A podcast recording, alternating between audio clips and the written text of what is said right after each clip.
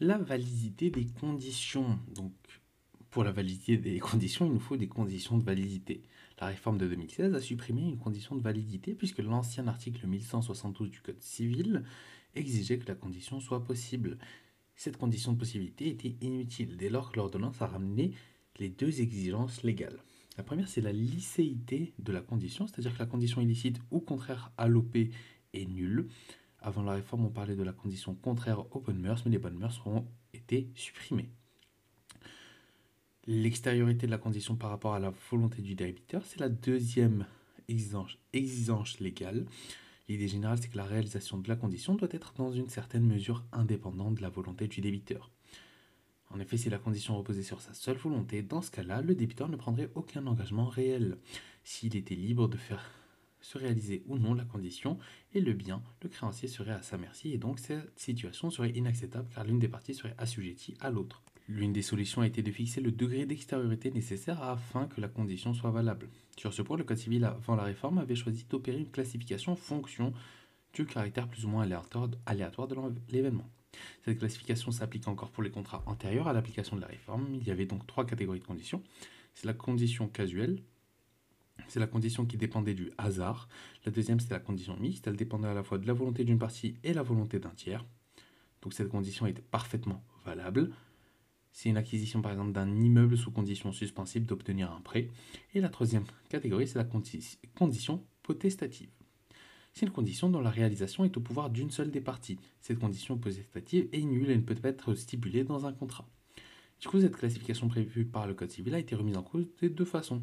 La première mise en cause, c'est que les auteurs du 19e siècle ont considéré que la classification était lacunaire, c'est-à-dire un cas de figure avait échappé au législateur et c'est l'hypothèse dans laquelle la condition dépend de la volonté du débiteur, mais aussi de circonstances extérieures qui ne reposent pas sur la volonté d'un tiers déterminé. L'exemple qu'on peut donner, c'est l'acquisition sous condition suspensive de changement de travail. Cette condition dépend non pas d'un tiers déterminé, mais dépend de la volonté du débiteur qui doit trouver un nouvel emploi.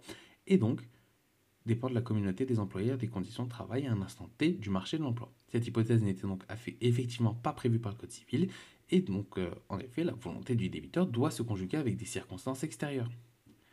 Dans ce cas-là, ça se rapprocherait plus d'une condition mixte, mais cette analyse n'a pas été proposée par la doctrine. La doctrine, elle, a proposé de dissocier la catégorie des conditions potestatives. Oui, la condition dépend de la volonté du débiteur et des circonstances, et dans ce cas-là, elle est qualifiée de simplement potestative. Ou bien, la condition dépend exclusivement de la volonté du débiteur, et dans ce cas-là, elle est qualifiée de purement potestative. C'est ça la différence, simplement ou purement. Et elle est toujours nulle, quel que soit le type de contrat dans lequel elle est stipulée. Ensuite, la seconde remise en cause, c'est les auteurs du XXe siècle qui ont critiqué cette classification comme était inutile. Ils ont considéré qu'il était impossible de classer abstraitement les stipulations contractuelles pour savoir si elles entraient dans l'une des quatre conditions, et c'était inutile car les parties pouvaient jouer sur la rédaction d'une condition afin de masquer sa véritable nature. Donc les auteurs ont dit qu'une classification abstraite est inutile, il convient de donner un seul critère au juge et de l'inviter à rechercher au cas par cas si le débiteur peut arbitrairement ou non provoquer la réalisation de la condition. Et donc ces, critiques modernes ont été entendues par l'ordonnance de 2016 et elle a supprimé les classifications du Code civil. Au profit du nouvel article 1304-2 du Code civil, il y a donc deux propositions. La première, c'est que annule l'obligation contractée sur une condition dont la réalisation dépend de la seule volonté du débiteur. Ce qui compte, c'est la volonté arbitraire du débiteur qui va être déterminée par le juge. Et cette nullité ne peut être invoquée lorsque l'obligation a été exécutée en connaissance de cause. S'il a exécuté, le débiteur ne peut pas revenir en arrière et ne peut pas invoquer le caractère potestatif de la condition afin de se voir accorder un droit de dédit pour sortir du contrat. Une autre difficulté qui est apparue en jurisprudence, elle concerne le moment auquel il faut se placer pour apprécier le caractère potestatif ou non de la condition et la doctrine traditionnelle au lendemain du Code civil. Les auteurs ont enseigné qu'en présence d'une condition de validité de l'acte, il fallait se placer au jour de la formation de l'acte et à ce jour, il faut rechercher si la stipulation en D rentre dans l'une ou l'autre des catégories.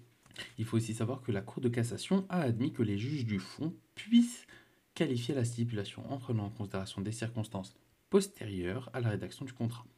Cet arrêt illustre que le, critère est celui posé par l'article 1304-2 et il faut donc rechercher la volonté du débiteur en fonction des circonstances particulières et on dira si la condition a été potestative ou non. C'est l'arrêt du 16 novembre 2001 au, à la première chambre civile.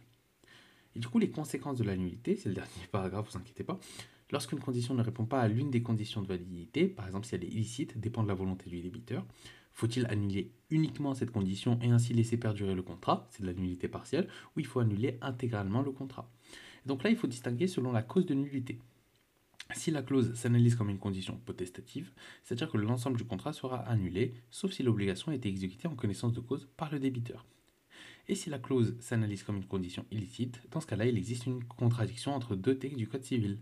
L'article 900 du Code civil dit que, dans ce cas-là, la condition doit être répétée non écrite, et l'article 1304-1 du Code civil va prévoir la nullité de l'intégralité de l'obligation.